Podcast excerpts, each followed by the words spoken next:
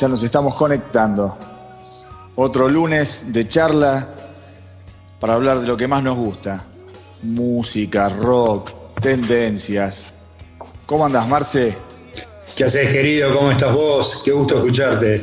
Todo muy, pero muy bien. Para que ahí vamos a dar vuelta el estofado. Y ahí estamos. Upa. Hola.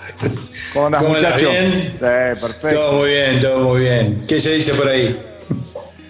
¿Qué se dice? Y nada, con ganas, viste, como todos los lunes, esperando, esperando tener una buena charla. Una charla, supongo que va a ser la primera de una serie de charlas sobre el nuevo milenio.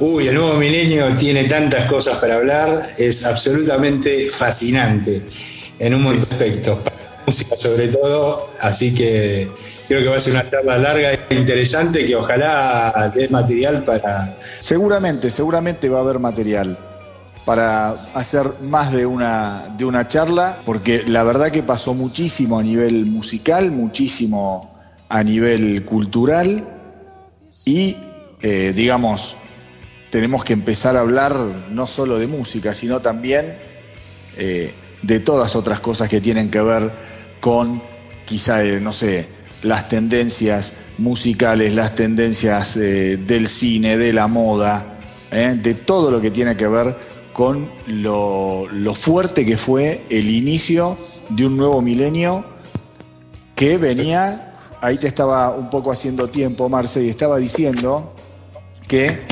eh, justamente eh, nos, nos va, no nos va a alcanzar la charla seguramente porque hay tanto para contar, porque el nuevo milenio ya tiene, malo bien, dos décadas y fue súper potente a nivel cambios sociales, culturales, cambió la forma no solo de hacer música, cambió la forma de hacer cine, cambió la forma eh, digamos, qué sé yo, de, de, ¿cómo te podría decir? Hasta de ver al prójimo. Creo que fue un milenio mucho más inclusivo en un montón de aspectos, menos machista, qué sé yo.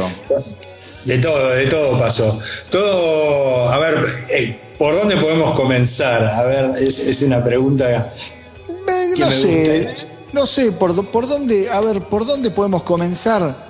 Quizá podemos comenzar eh, por, por, por, un poquito de, de, historia previa, ¿viste? De dónde veníamos. ¿no? Porque nosotros, a, quizá los que no, no, lo saben, nosotros hace un, unas semanas atrás hicimos un recorrido por la década del eh, 90.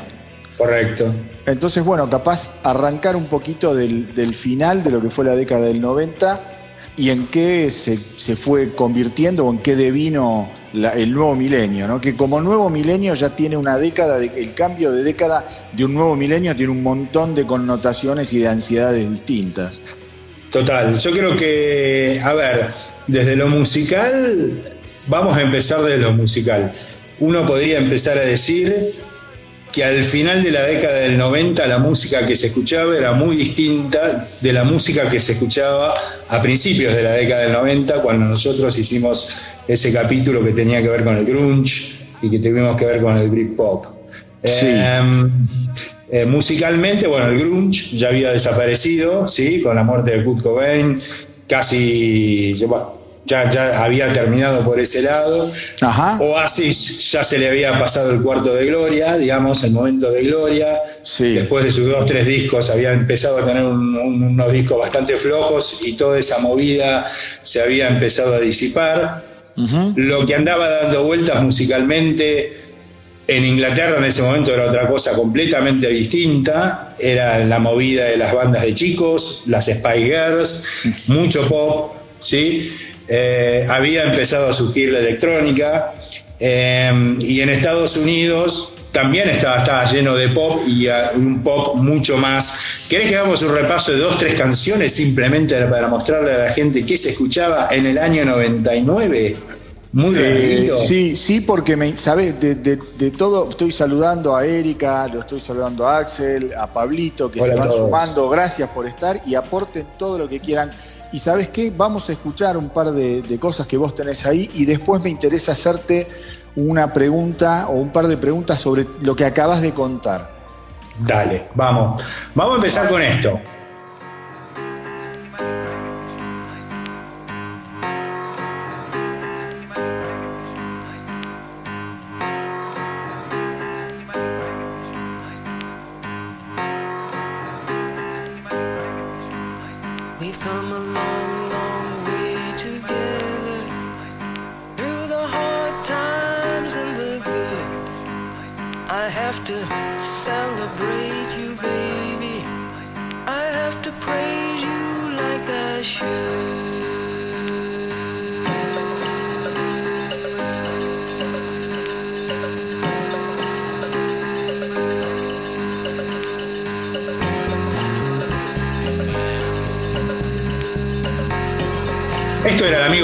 Slim y su famosa canción Precious.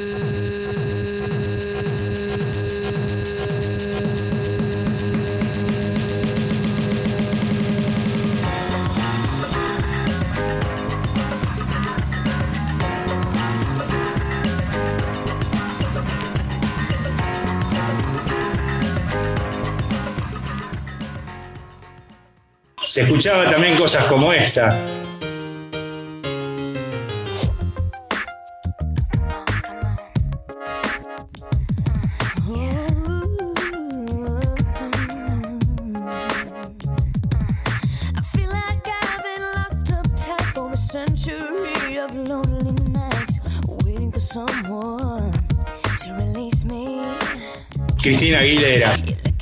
También.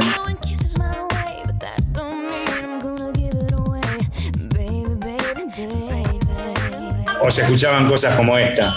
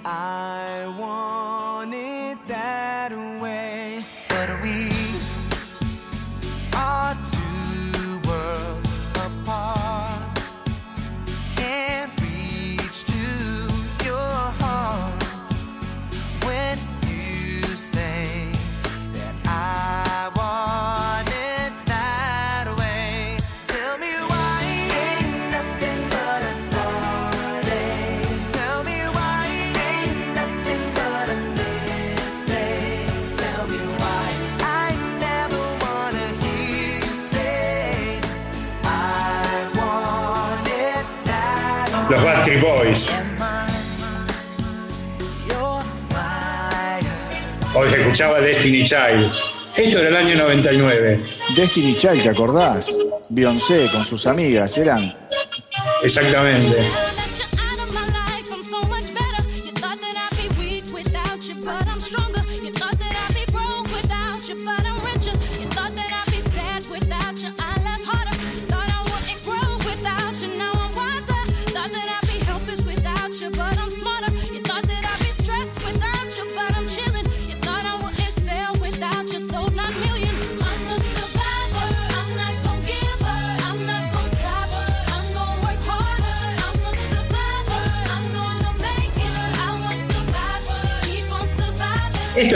Hits de la época. Esto eran los hits del año 99. Ahora. Increíble. Pregunta que te quería hacer en cuanto a lo que vos dijiste, como que todo el grunge se estaba como secando un poco. Y los 2000, ¿te parece que vinieron con una, o ya fines de los 90 y comienzo de los 2000, como saturados de tanta cosa bajonera, densa, y fue como una respuesta más esperanzadora por un nuevo milenio? ¿Te parece que hubo algún tipo de relación con eso? Yo creo que tuvo mucho que ver. Yo creo que el grunge en algún momento es como ciclos, ¿no? Eh, la música tiene como momentos, ¿no? Entonces vamos para arriba, vamos para abajo, la gente se quiere divertir, después la gente quiere enojarse y sacar cosas afuera. Entonces me parece que después del grunge, que fue una cosa bastante bajoneante, y el Britpop en algún punto, en algún punto era también muy melancólico, eh, ¿no es cierto? Eh, en Inglaterra surgieron las Spice Girls, ¿no? Y todo el mundo quería bailar, todo el mundo quería divertirse. Y en Estados Unidos pasó un poco lo mismo con toda esta música, ¿no? Música buena bueno, Britney ¿eh? Spears.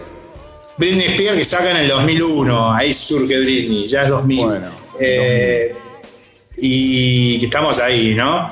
Madonna saca Music también, uh, un discazo ahí también, un discazo infernal cuando hablamos de Madonna hay una, una, mina que se iba adaptando a las nuevas tendencias. Bueno, ahí Terrible.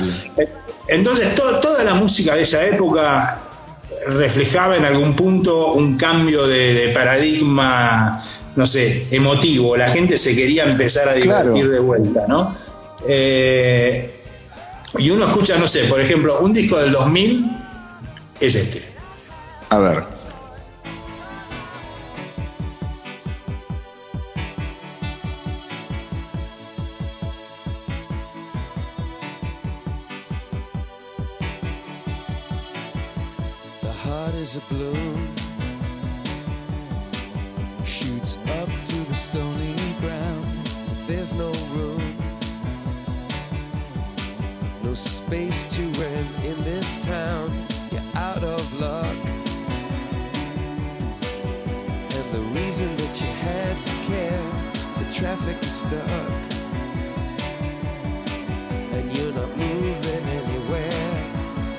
Beautiful day. Beautiful day.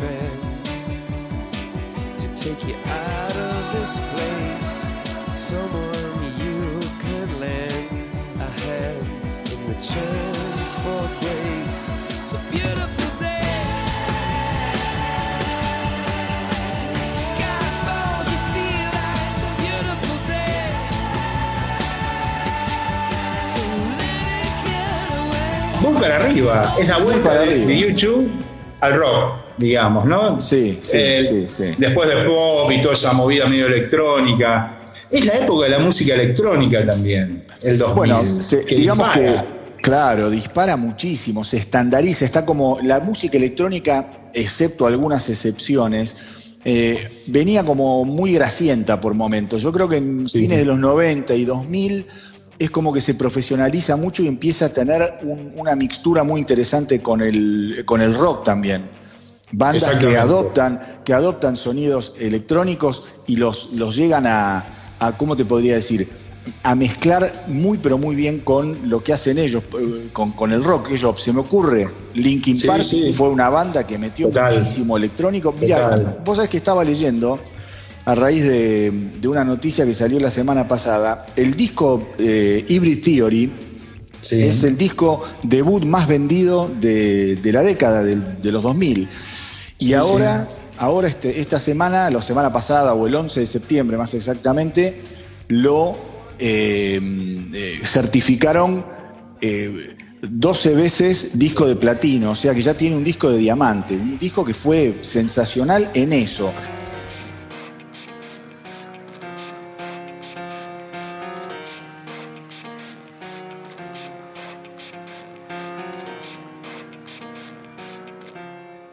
Starts with one thing. I don't know why. It doesn't even matter how hard you tried. Keep that in mind. I designed this rhyme to explain in due time. All I know, time is a valuable thing. Watch it fly by as the pendulum swings. Watch it count down to the end of the day. The clock takes life away. It's so unreal. Didn't look out below. Watch the time go right out the window. Trying to hold on to didn't even know I wasted it all just to watch you go. Tried, it all fell apart. What it meant to be will eventually be a memory of a time I tried so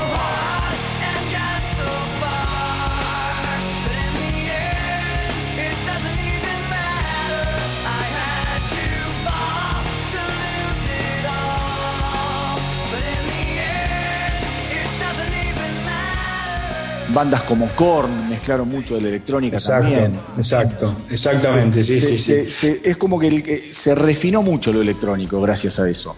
Sí, sí. Y también le dio lugar a mucha música que eh, venía, bueno, vos lo decís, todo el palo del new metal que venía mezclándose con un montón de cosas. Bueno, Nine Nails tenés ahí en la música Claro ejemplo de la música electrónica avanzado, la música industrial.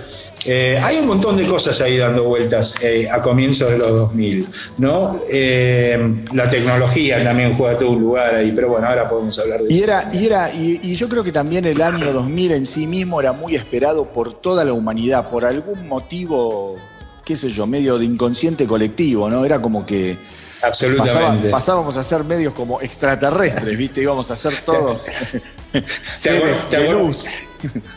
Absolutamente. ¿Y te acordás del famoso virus del año 2000 que iba a destruir todos los sistemas operativos? Oh, que estaban todos, toda la gente de Haití trabajando de tecnología y información para evitar el virus del año 2000. Y no, pasó, nada. Nada, fue, esa fue una gran movida de marketing para vender libros y para que se hicieran millonarios unos cuantos programadores, me parece. Pero seguro, seguro. Me acuerdo, me acuerdo. ¿Cómo se llamaba el virus? R2, no me acuerdo. No me acuerdo, no me acuerdo. No me Year 2K, Year 2K, algo Y2K, una cosa así. Sí, una cosa así, una cosa así. Eso fue tremendo. Yo me acuerdo en, en, el, en la oficina estábamos todos, viste, desesperados. ¿Qué pasará? Se va a caer todo. Y no pasó nada después. Y no pasó absolutamente nada, pero se volvió todo el mundo loco. pero tenía, tenía eso, el, año 2000 yo me acuerdo que todos lo esperábamos, la humanidad entera lo esperaba como eh, un, renacimiento de la humanidad en un montón de aspectos, ¿viste? Absolutamente. Eh, fue súper interesante, fue súper interesante. Y sí fue una década musical que trajo, de entrada, trajo muchísimas y muchísimas cosas nuevas eh, como siempre, hubo bandas viejas que se adaptaron, otras que no, qué sé yo, pero esa es la de siempre, ¿no? Sí. Eh, bueno, el New Metal es uno de los ejemplos más claros de eso, ¿no? Tal vez el New Metal es una, de las es una especie de subgénero del rock que fue como una gran continuación y un gran cambio, el único tal vez novedoso de lo que de lo que apareció después en la música, ¿no? En algún punto una mezcla de rock eh, con rap, con hip hop. no es nuevo el new metal, el new metal viene ya, viene desde los 90 pero en algún punto uno podía escuchar, qué sé yo, cosas como esta, por ejemplo, a ver.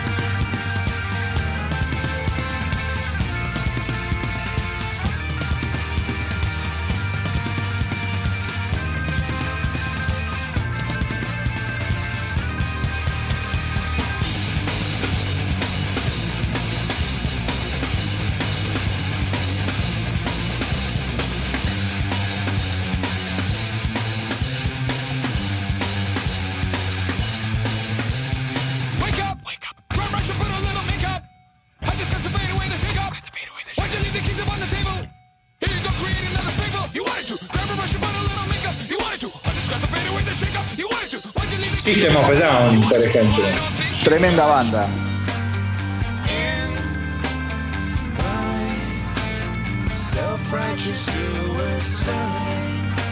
Para mí que desperdició muchísimo de su carrera en los últimos años. Hay peleas internas que son insalvables a esta altura ya. Una gran pena. Absolutamente. Están en guerra permanente ahí adentro. Seguro. Y así un montón de, bandas, ¿no? Tenés Muse, el primer Muse en esa época. Muse, exactamente. Banda que hoy en día sigue vigente con mucha fuerza. Muy interesante. Yo tuve la oportunidad de verlos en vivo y la verdad que fueron de los mejores recitales que vi. Increíble, una potencia. Tremenda. son un reloj, ¿viste? No podés creer que los tipos hagan lo que hacen en vivo. Son fabulosos. Fabulosos. Gracias por sumarse, chicos. Repito. Sí, gracias. ¿Eh? Ahí no, quiero, Erika nos está agradeciendo el capítulo o los dos capítulos de, Kiss. ¿Cómo es? De, Kiss. Así que bueno, vamos a hacer, ahí nos pide un, otro en vivo de los solistas de Kiss. Así que podríamos hacer uno. Podríamos hacer uno. Podríamos hacer uno más puntual. Eh, ¿Qué sé yo? Bandas, empieza a surgir Slipknot, empieza a surgir Disturb, empieza a surgir eh, Godsmack, hay un montón de bandas ahí dando vueltas en el new metal que, son realmente increíbles, ¿no? Un género como, qué sé yo, como extraño en algún punto y básicamente que tira abajo con toda la tradición del heavy metal clásico, ¿no? Ahí...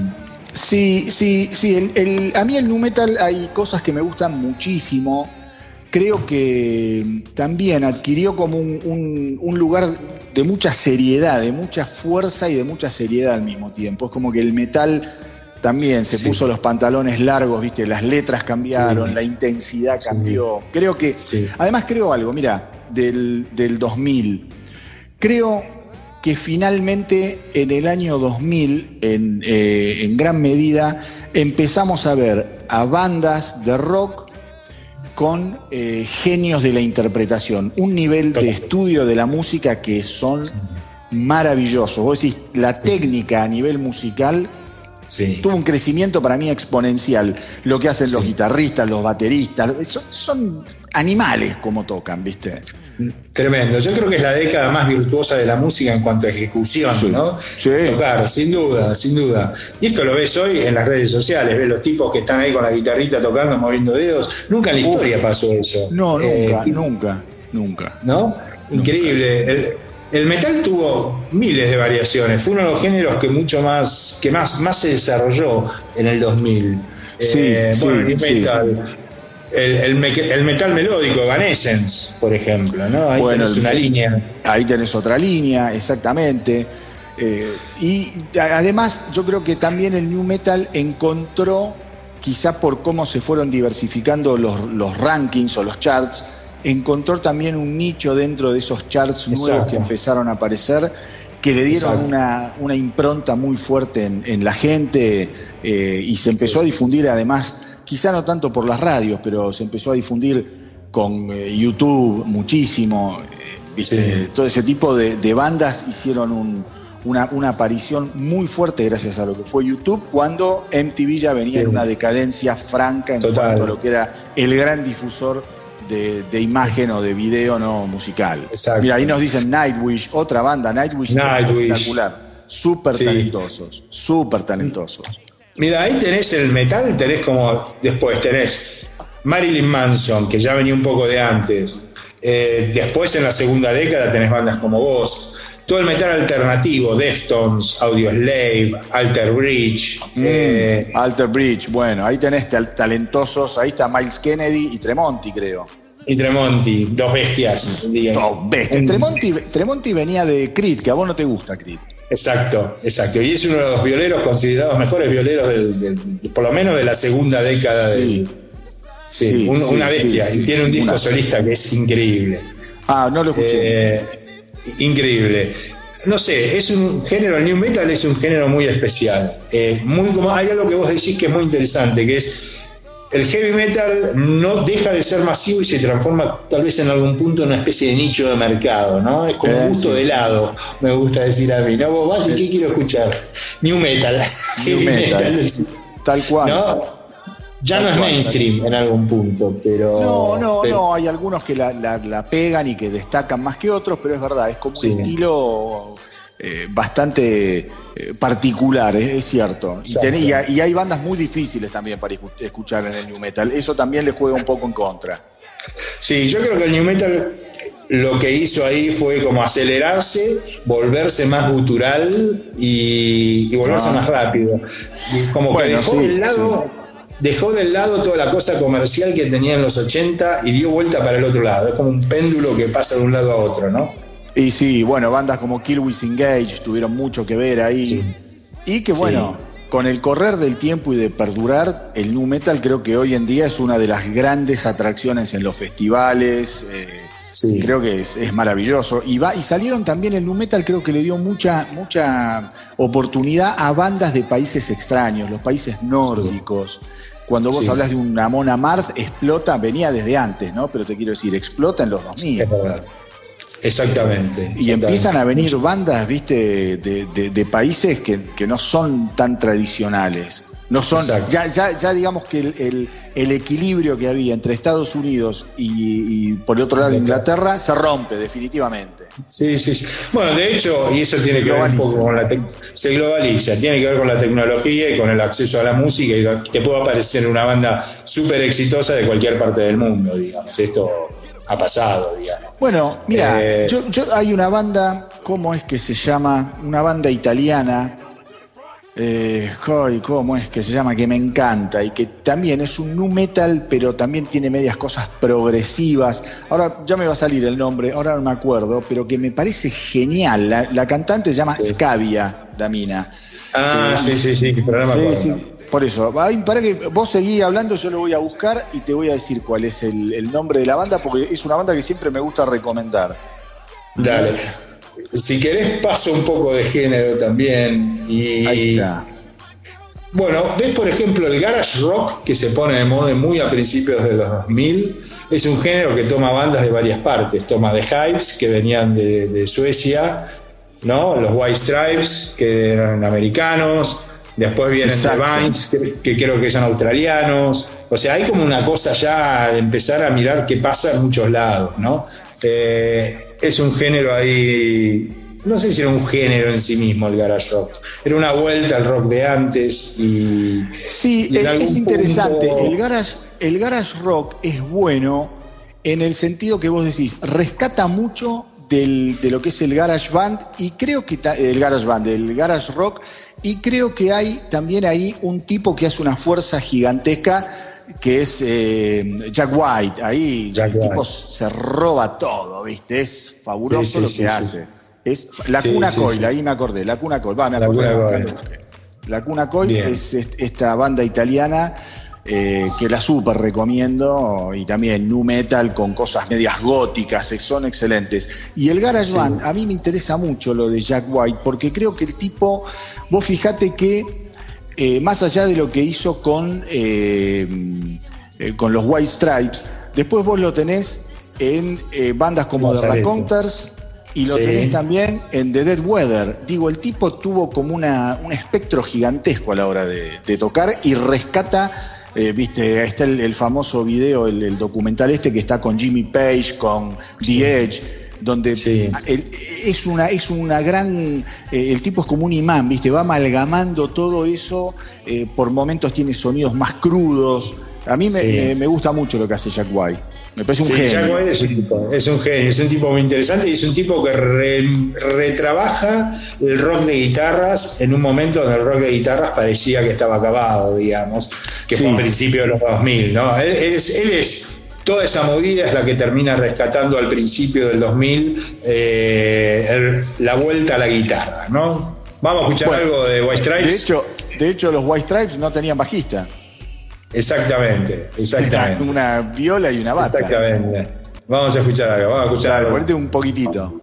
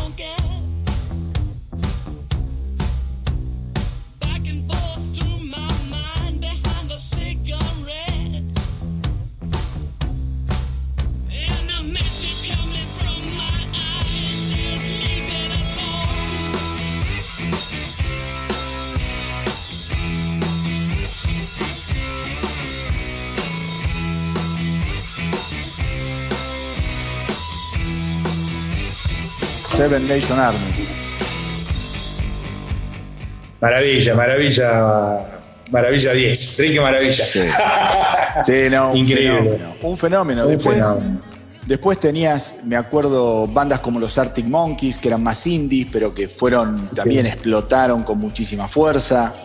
Eh, Sí, una sí, ba- sí.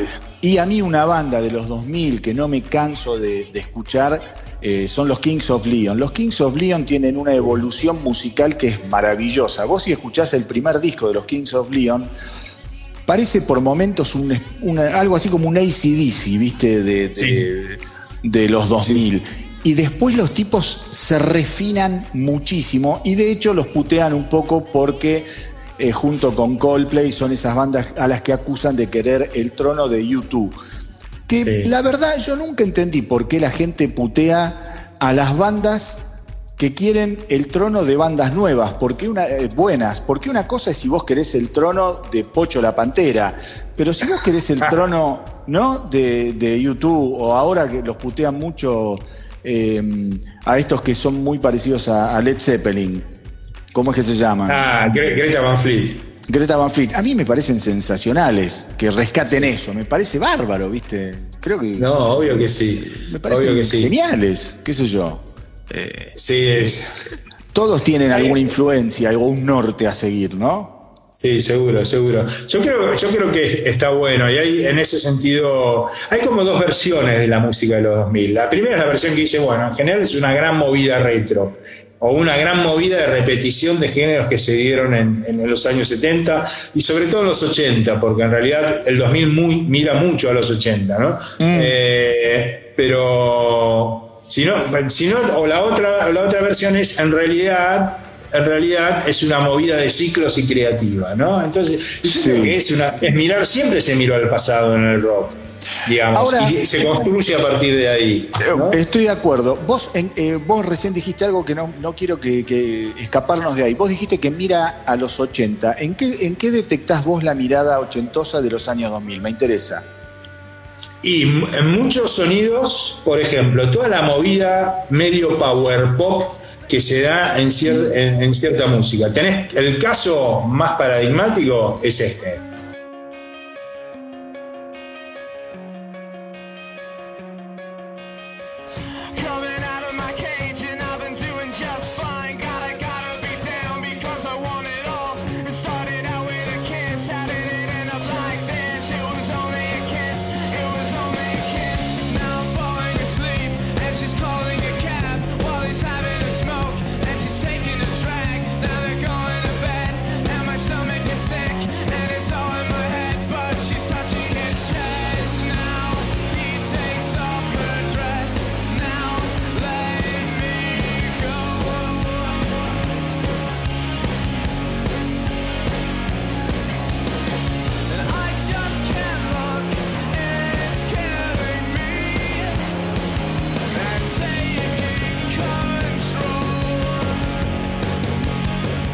The Killers es una banda básicamente inglesa en Estados Unidos. Sabés que los tipos son, ¿no? Es- muchos dicen que es la banda más inglesa, americana más inglesa de todas. Y es así, los tipos son, razón. son los grandes admiradores de la. Por ejemplo, hace poco salieron en un recital con los Pet Shop Boys a cantar, haciendo. Vos. no Buscalo, es impresionante. Es un, está en Glastonbury, creo del año pasado. Eh, y los tipos suenan muy 80. Son, toman muchas cosas del pop de los 80, el sintetizador, ¿A vos- lo refinan. A vos los Pet Shop Boys eh, siempre te gustaron. Yo nunca me los banqué mucho, pero a vos te gustaron siempre. Me acuerdo que Sí, yo- encantaban los Pet Shop Boys. más de Los sigo escuchando, los Mirá. sigo escuchando incluso. No, yo no, y, y es una banda que a mí me encanta. Es muy, es una banda que supo redefinir, hacer canción, una música que tal vez era bastante fría y lo hace de una manera muy inteligente, ¿no? Eh, y The Killers son grandes fanáticos de los Shop Boys, por ejemplo. Eh, Sí, ahora The Killer se está sacando álbum nuevo, ya empezó a mostrar algunas cosas. Sí. Capaz ya lo sacó el álbum, y si no, debe estar por sacarlo. Eh, y es una banda que creo que tiene grandes discos, pero grandes, grandes discos. Sí. Unos temas maravillosos. Maravillosos. Sí, no, han hecho cosas geniales, ¿no? Eh, pero hay una cosa, una vuelta a ese sonido, ¿no? Muchas de las bandas que vos puedes tomar como TV on the Radio, Interpol, Interpol. eh, ¿no? Hay como todas esas bandas, a mí me parecen muy ochentas en algún sonido. Franz Ferdinand, Franz Ferdinand. Ah, Bueno, pero toda esa movida de Franz Ferdinand, que también lo- mucha gente lo ubica como Power Pop, eh, a mí me suena mucho, ¿sabes a qué? A bandas como de, como de Jam, como la movida ¿no? de los de fines de los 70. Vos escuchás Franz Ferdinand y escuchás a The Jam, por ejemplo. Yo, yo Sí. soy un tipo, conozco mucho de Jam, vos lo sabés, ¿no? sí, Eh, sí, sí. Eh, vamos a Yo escuchar creo, a mí me gusta, a mí me gusta, me gusta, a mí Frank Ferdinand mucho no me copa. Yo los vi en vivo cuando No. vino de Polis, creo que vino de Polis con, eh, con Frank Ferdinand y el otro era eh, el rubiecito, el de I'm a Loser, ¿cómo se llama ese? Beck. Beck, Beck. Que Beck vino medio baqueteado, pero Frank Ferdinand hizo un show interesante, pero a mí la música de Frank Ferdinand mucho no me gusta. No. Quizá tampoco me gusta tanto A de mí. Me, gusta más Paul Weller solista. Yo creo que la carrera de Paul Weller solista algún día deberíamos hacer un programa Uf. solo para re- recontra hablar, pero lo tenemos que hacer el día que hagamos, eh, que se pase esta pandemia de mierda y nos juntemos y hagamos un podcast dedicado a Paul Weller, donde Sí, podamos pasar escuchar- grandes canciones de Paul Weller y que se escuchen bien. Sí, vamos a escuchar otra banda muy del estilo de Franz Ferdinand y de Power Pop, que son los Kaiser Chief. Claro, Eh, bueno. Muy bien. Ahí tenés un tema, un tema muy mod, mira.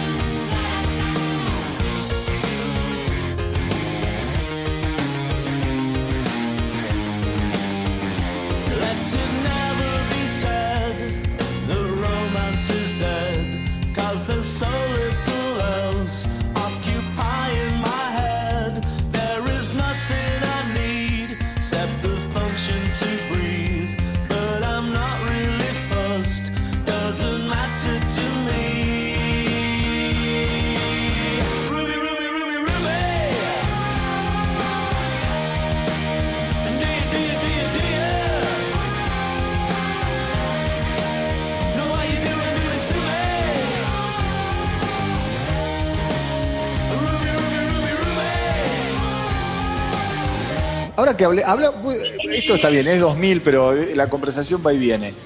Vos que sos bien fana de, lo, de los Jam, eh, no me digas de Who, pero digo, ¿qué otra banda mod hubo? Y mod Sí. hubo. No, no, hubo un montón. En realidad, ¿Hubo? eh, lo que pasa es que en realidad se reciclan tradiciones en algún punto. Si vos tomás una banda como The Jam, por ejemplo, The Jam toma cosas de los Kings también. Sí, Puede tomar cosas. El power pop, en realidad, viene de los Beatles, de los primeros Beatles. Total. Ellos son los que inventan el power pop, en realidad. Eh, está muy bien. Vos podés tomar en el Power Pop cosas del Luis Costello, ¿no? Que venía una mezcla también por ese lado. Y ese sonido, que es ese sonido que yo ponía en el tema recién de Kaiser Chief, es muy de los post-2000 de, de Inglaterra, en algún punto, Sí, ¿no? sí, sí, es cierto. Esa vaca eso- fuerte, ¿no? Como Sí, cortado, así. Sí, Eh, con y bien que- trabajadas. bien trabajadas, pero no Por ejemplo, distorsionadas. Capaz de es una boludez lo que digo, pero a mí hay cosas de los Arctic Monkeys de algunos discos que los relaciono con el mod, por ejemplo. Total, Y acá, total. acá lo que dice Marisol, Marisol y, y Erika lo que nos están aportando, que es, es muy piola, es cierto. Dice que también en los 2000 eh, hay mucho, mu- se, se ha nutrido mucho de bandas que, que le pegaron a los covers a full. Sí, total. Y que vos, Sí, escu- sí, sí. eh, viste, es verdad lo que dicen acá. Capaz viene un pibe joven y te dice, mira, escuché esta canción. Y es un cover que vos ya lo recontra tenías, viste. Sí, no, total. Sí, sí, es así. Es así. Es un género muy especial, el power pop. Y todo ese tipo de bandas nunca realmente desapareció. Es un género que cada 7, 8 años siempre aparece una banda. Wizard, Wizard en Estados Unidos. Gran banda. Gran banda, gran banda. A ver, hay Eh, bandas que son fabulosas, Wizard, Travis. Son bandas espectaculares. Son bandas espectaculares que están siempre ahí como en una. No te quiero decir una segunda línea porque suena despectivo, pero están como a, a la sombra, ¿viste? Y cuando ap- aparecen te rompen la cabeza. Te rompen la cabeza. Y es verdad lo que vos decías antes, Marcelito, que fue una, una ¿cómo se llama? Una década que, que mira para atrás. Vos sabés que sí, y mira también quizás hasta más para atrás de los 80 con todo lo Sí, que es el, neo, el neopunk. Absolutamente. Ahí hay toda una movida, pero divina. eh, Los Blink. uf, Los Estallaron. Blink.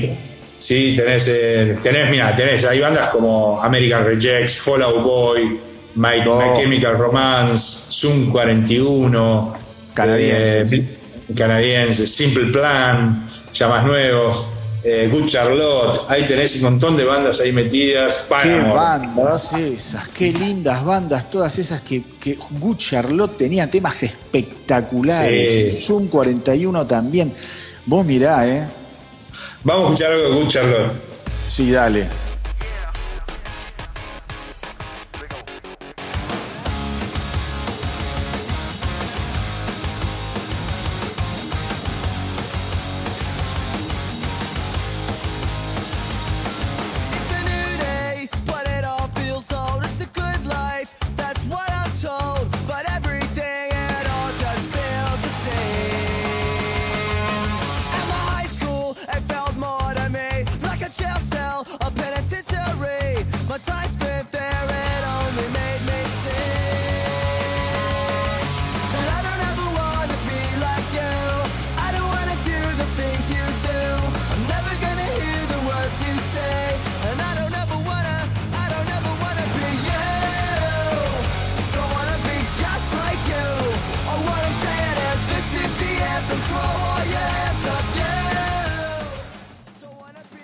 No, Muy tremendo. Muy bueno. bueno. Esta se Muy llama The Anthem, el himno. Eh, canción muy conocida de Charlotte. Y Marce, y, y escucha, porque eso no quiero dejar de, de- Porque uno se pone a hablar de música y de canciones y podemos estar la vida entera, gracias a Dios, porque, Sí. qué sé yo, lo más lindo del mundo esto.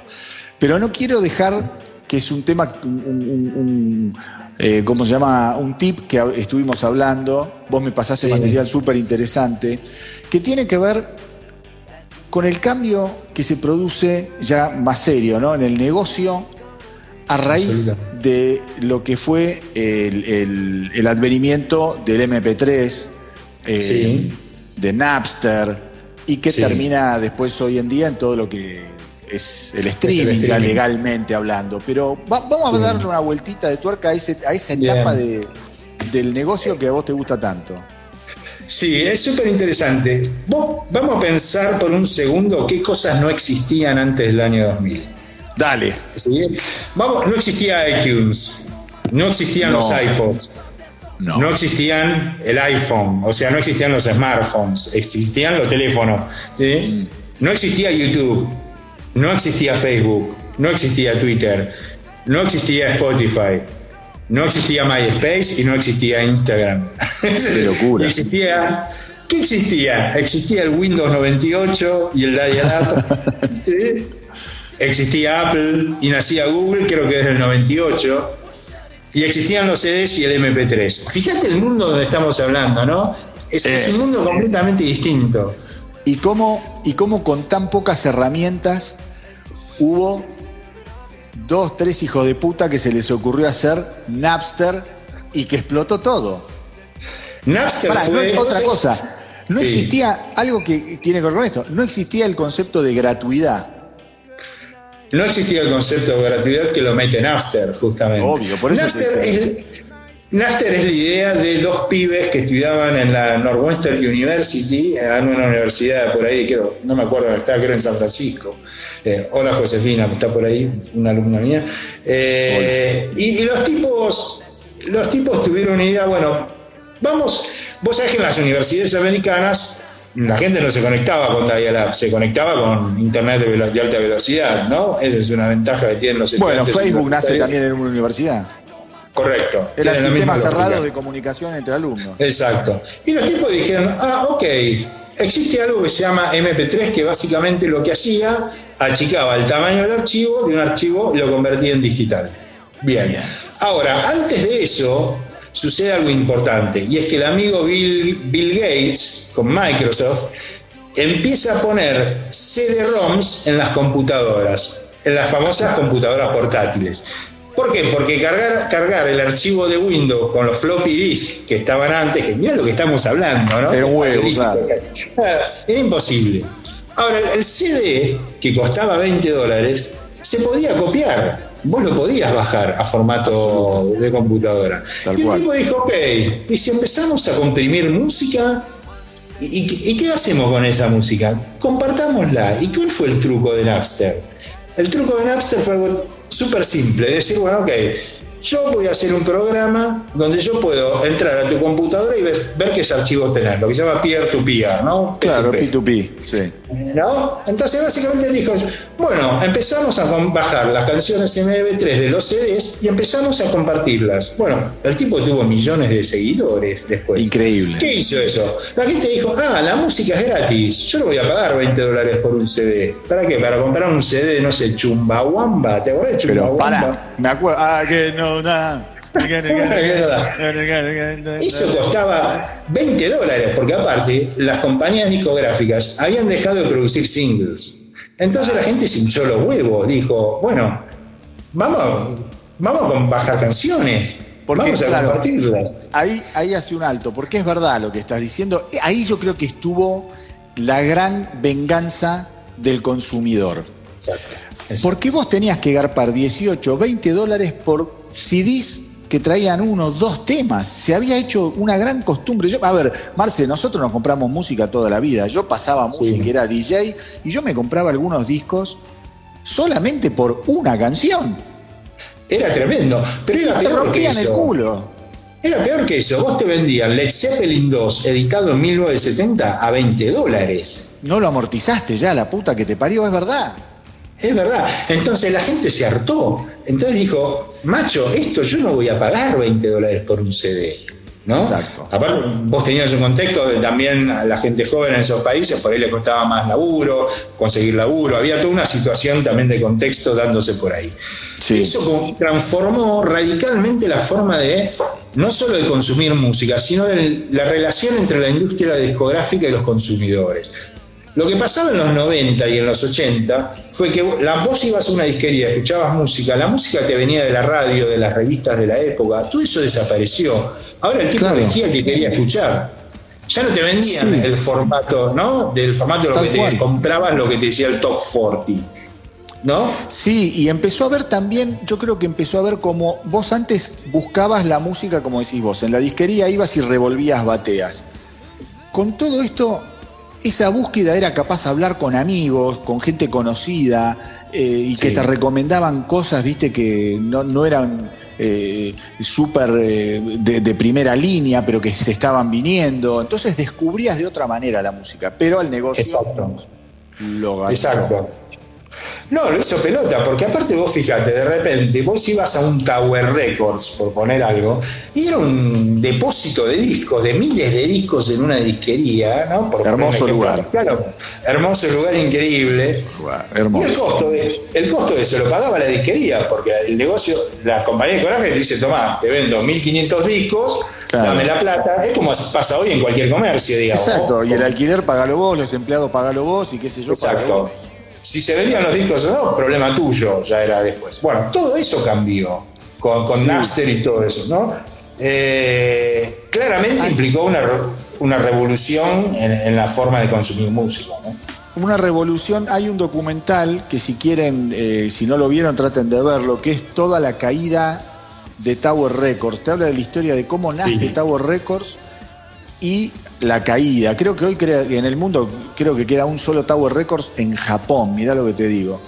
Eh, más o menos es así, pero vos imaginate la potencia que tenía un Tower Records o esas, esas cadenas de, de venta de discos, que cuando sacaban un disco había giras de los artistas por distintos locales, por los puntos, digamos, de venta más importantes de un Tower Records, donde iban, firmaban autógrafos, eh, firmaban las copias de los discos. Era todo un negocio en sí mismo, ¿no? Absolutamente. Y eso se vino abajo, como se vino abajo después Blockbuster y un montón de cosas que vinieron después.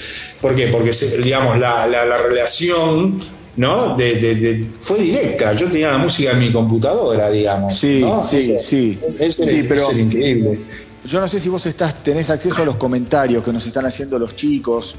Y la verdad Algo es que, viendo, sí. que creo que es, es, digamos, fue inevitable la caída de- de- del sistema de comercialización que teníamos hasta los años 2000, fue inevitable, no, no tenía forma de salvarse, pero creo que lo extrañamos mucho, lo este- se extraña Sí. mucho entrar a una disquería, el olor al disco eh, o al CD, comprártelo, eh, abrirlo, ver las tapas, las letras, Sí, la información. Hoy vos bajás música o bajás música o el streaming, que digamos es el paso superador y comercial de lo que venimos hablando, no sabés quién compone las canciones, quién produce, no sabés nada. Se perdió mucho de, de toda esa información que al megalómano, como somos nosotros, y muchos de los que están escuchando también de la música, uno lo extraña. Exactamente. No, y pasó, pasaron varias cosas en el medio también que, que hacen llegar a esa situación que vos estás contando. Otra situación interesante es la de, la de iTunes y toda la, cuando, cuando Steve Jobs pone eh, la gran respuesta de la industria a Napster fue Fue generar vender el- simples a 99 centavos. Exacto.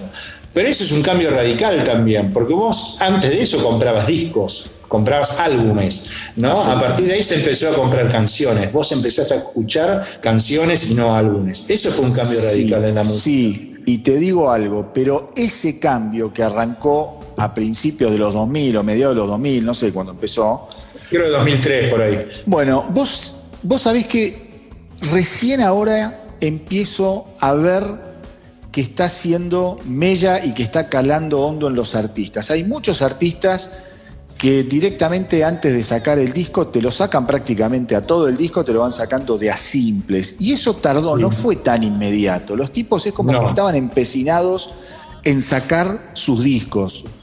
Su- Absolutamente. Eh, yo- y ahora es como que en los últimos años yo estoy viendo que muchos artistas, qué sé yo, Jerry Crow, por ejemplo, no sé si después lo cumple o no lo cumple, pero viste, dice que no va a sacar más discos, que va a sacar simples. Sí, porque en realidad la única forma viable que tiene hoy el negocio de la música como ciclo de vida de la canción es sacar canciones, digamos. Claro. No tiene sentido sacar un álbum entero, porque la gente no los escucha. Entonces, en algún punto, eh, lo- fíjate lo que está haciendo Sprinting ahora, por ejemplo. Sprinting sacó un tema hace dos semanas, saca otro ahora. Seguramente Bueno. va a sacar otro en tres semanas. El disco saldrá, que en realidad el disco es un recopilatorio de todas las canciones que sacó en el último año. Bueno, eso lo hacían los Beatles. Estamos volviendo a lo que hacían Exacto. los Beatles. Sí, los, sí, los primeros sí. discos de los Beatles eran básicamente compilados de sus simples anteriores.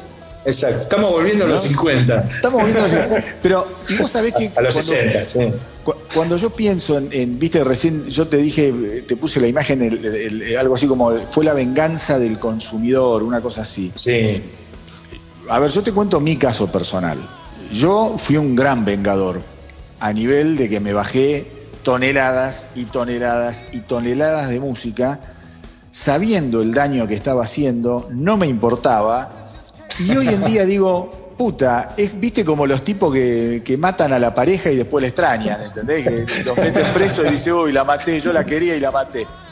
Y pasa un poco eso, a nuestra generación, obviamente, ¿no? a nuestra Sí. generación. Pero pensá un, un chico que hoy tiene 18 años, no conoció nunca ese mundo que estás contando, o sea, que estamos contando. de- eh, lo conoce por las historias que uno puede contar, pero, pero fue básicamente así. Y en realidad lo que terminó pasando co- con eso es que las discográficas perdieron el control sobre, sobre lo que se escuchaba, digamos.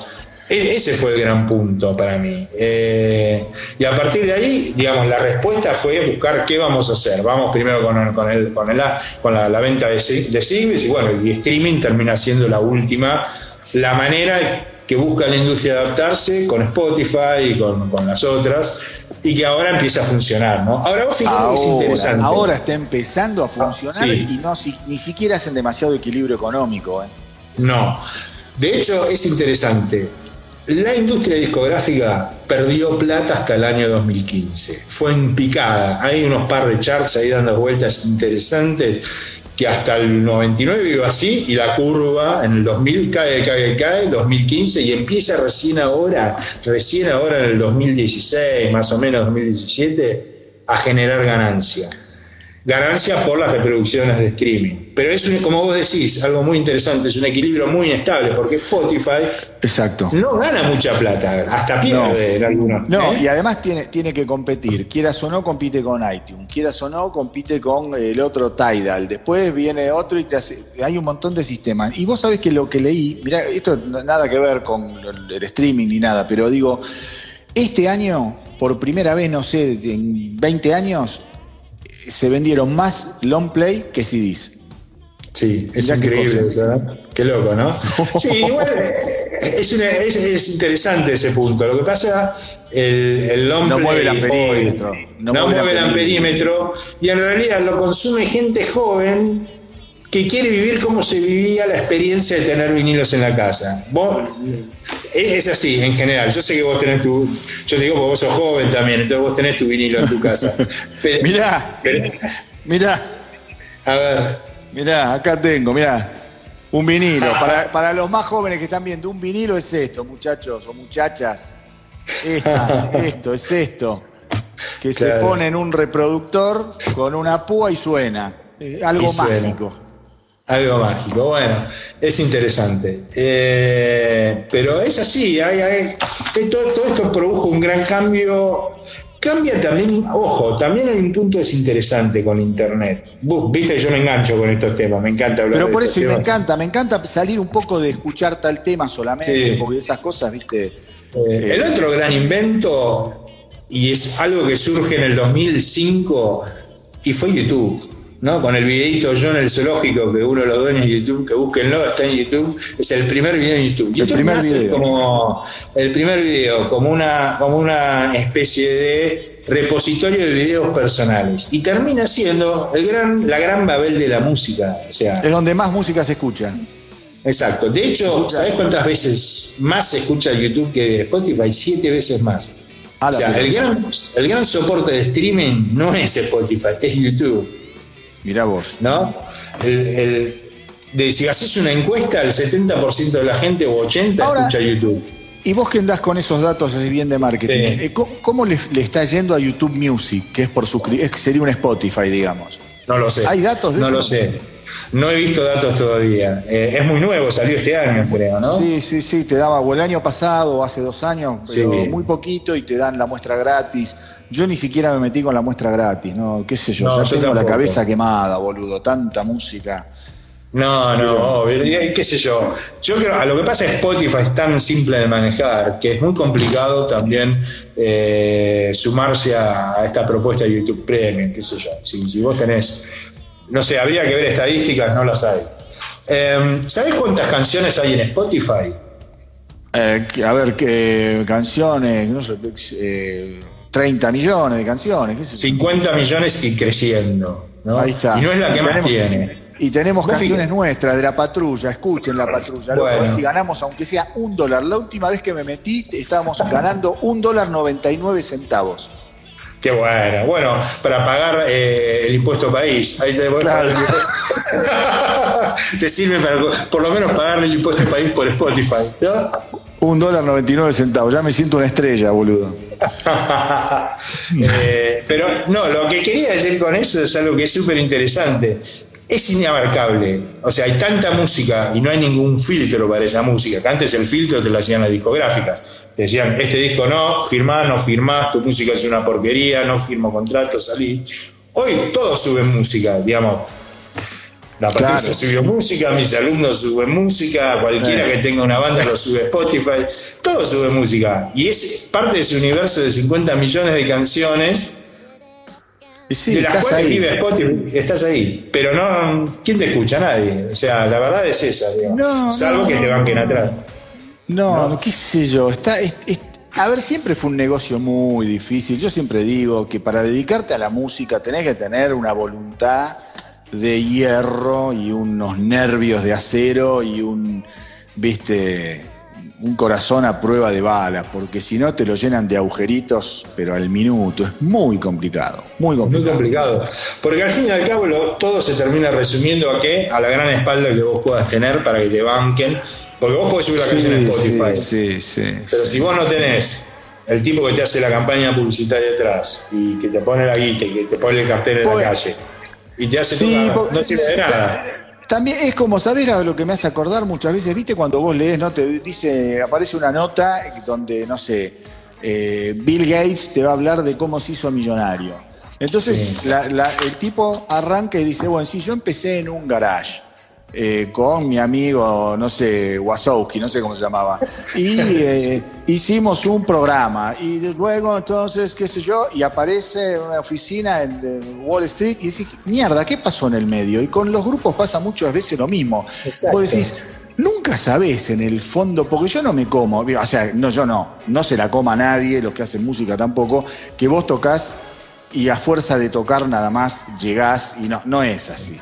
No, No, es no así. es Tenés que tener siempre un mecenas y para tener un mecenas muchas veces ni siquiera tiene que ver con lo bueno eh, que vos estés haciendo, digo. eh, tenés que tener mucha suerte. Es un negocio, pero es un negocio muy, muy, para gente demasiado fuerte. Yo admiro Bueno, mucho una a los vez- músicos. Una vez, una vez Daniel Lanois le preguntaron, muchachos, hay solo un 0,0005 de gente, de músicos, que tienen la suerte que tuvo Taylor Swift. Por ejemplo, como diciendo, en Estados Unidos Taylor Swift es una en un millón. O, Justin sea, Bieber, que es el otro caso. O Justin Bieber, eh, que es el otro caso, ¿no? El siglo XX, el siglo XXI. Eh, pero son casos excepcionales. Sigue siendo Sí. una excepción el músico exitoso. en Sí, algún punto. sí, sí, sí, sí, sí, sí. Y en este universo donde del siglo XXI, donde todo se escucha, porque se escucha todo lo que vos quieras escuchar es posible, es mucho más complejo. Porque vos fíjate, un, un artista del siglo XXI hoy compite no solo con el rock, compite con toda la música disponible en Spotify, que son las 50 millones de canciones. La música de la India, de África, de Latinoamérica, de, de cualquier lado, y compite con toda la historia previa, desde, desde no sé, Sí, Matt Davis y- para acá, por decir algo. Y te voy a decir algo. Vos sabés que, yo no sé cómo será acá, supongo que será bastante parecido, pero en Estados Unidos, vos cuando agarrás el auto, ponés la radio, vos al segundo día de andar en auto te hinchaste las pelotas porque escuchaste Barracuda de Hart 80 veces. ¿Eso qué quiere decir? Que no hay nadie que esté curando demasiado la música tampoco. Son programas que van tirando un aleatorio, ¿viste? Y si se repite, se repite. Hay muy poco, hay muy pocas radios que, que realmente tienen curadores de música, digo. Eso es- también es complicado, porque el, Sí. el curador de música, vos fijate lo que hablábamos el otro día de Queen. Un loco pas- pasó Rapsodia Bohemia 14 veces en una radio sin permiso y así terminó siendo lo que fue Rapsodia Bohemia. Eh, pero es complicado hasta ese, hasta ese nivel, ¿no? La Es un negocio también, la- sí, pero en realidad hay un negocio que se fue concentrando con los años también. Eso es, digamos, hoy un, top, una, una- una- un grupo de radio top 40 y te pasa toda la misma canción. Acá Claro. y allá, digamos, eso pasa, pasa por ese lado. Pero también hoy tenés la diversidad de un montón de radios online donde pasan otra música, eh, que era en el ruso por ahí. Eh, o sea, hay un montón de cosas pasando en el medio de todo eso. Lo Sí. que termina lo- eh, hay, hay algunos datos interesantes, por ejemplo, que hablamos de The Killers antes. The Killers vendió tal vez la décima parte con su disco más exitoso y las canciones que escuchamos, de lo que vendió por ahí Nirvana. Y no estamos hablando de los años 70, ¿entendés? No, estás hablando de 10 años. 10 años de diferencia, ¿entendés? Nada. Entonces, hay, hay toda una cuestión que tiene que ver también con que cómo las bandas sobreviven en este negocio. Eh, y bandas que estamos hablando, bandas consolidadas también, pero, pero hay una cuestión ahí, que hay mucha banda, mucha oferta de música, hay Sí. por un lado concentración en las radios, eh, pero a su vez hay un universo inabarcable, ¿no? Y en algún punto se va a escribir, en algún punto en un futuro mediano, supongo yo, se va a escribir la historia de cómo volvió a cambiar el negocio de la música a raíz de la pandemia, porque Sí, absolutamente. yo te digo algo, el- que es un tema divino para hablar y nos quedan un poquito, tres minutos, pero te digo lo que yo considero. Yo creo que a raíz de esto, los músicos también se han dado cuenta de, de que son prisioneros solamente del vivo y, y- y que el, el streaming y que eso no les da un mango. Y este año van a No. estar un año y medio, dos años rascándose las bolas y no van a ganar plata. Y sí o sí se van a tener que sentar en la mesa, poner los huevos en la mesa y decir, loco, no me podés pagar 0,01 centavo por un millón de streaming. Porque no, es, no, no va. Hay algo que está mal. Hay algo que está mal ahí. Va a ser súper Sí. interesante y no sé cuánto nos vamos a enterar, pero habría que estar atento a eso. Y si, viste, Sí, sí, es muy interesante. Es un tema, es un tema que viene hablándose ya hace un par de años y creo que esto lo que va a hacer es como todo lo que está haciendo esta pandemia, es sacar a luz toda esta problemática, ¿no? es un pop-up, ahí ¡plup! aparece. Y no se Sí. va a ir esto, ¿eh? Sí, sí, sí, sí. esta lógica. Y ya hay muchos músicos, muchos músicos que están a las puteadas con, eh, con Spotify. Músicos grosos, Mike Prognoy, viste, Sí. que dicen, loco, nos están estafando.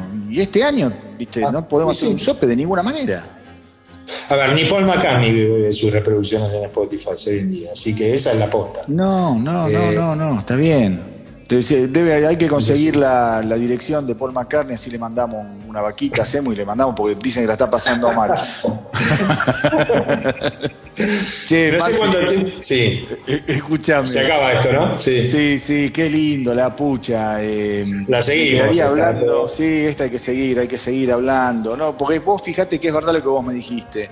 Es más interesante el nuevo milenio, lo que no tiene que ver quizá con la música propiamente dicha, sino con todo lo que fue pasando, los cambios culturales que hubo, de hábitos que hubo. Tenías razón, ¿eh? ¿Viste? Tenía. Es súper interesante. Vamos a seguir la semana que viene porque hoy tiraste un, recién tiraste un par de temas que me dejaste picando, lo del rock clásico versus ahora y eh, pero bueno, lo seguimos, lo seguimos. anota, anoto, anoto. Anota, porque Anita, Anita, anota. Te tiene mal, ¿viste? Exacto, exacto. ¿Qué me decías? Escuchame una cosa, bueno, Bueno. nos, nos queda nada, 40 segundos. Yo, como siempre, disfruto estos lunes como loco. Gracias eh, a los Dale. chicos, gracias a las chicas que se juntan, que tiran data, que opinan. Sí, gracias a Eh, el lunes que viene, seguramente vamos a estar siguiendo este tema con algunas otras aristas que vamos a ir eh, anotando vos Dale. y yo. Como siempre les digo, que vive el rock y Marce, si querés despedirte, tenés 20 segundos. Chao. Bien, ¿Qué me esa decías? elocuencia. Chao. Chao, muchas gracias, chicos. Nos vemos. Chao, chao. Chao. wild wind blew down the doors to let me in. Shattered windows and the sound of drums. People couldn't believe what I'd become. Revolutionaries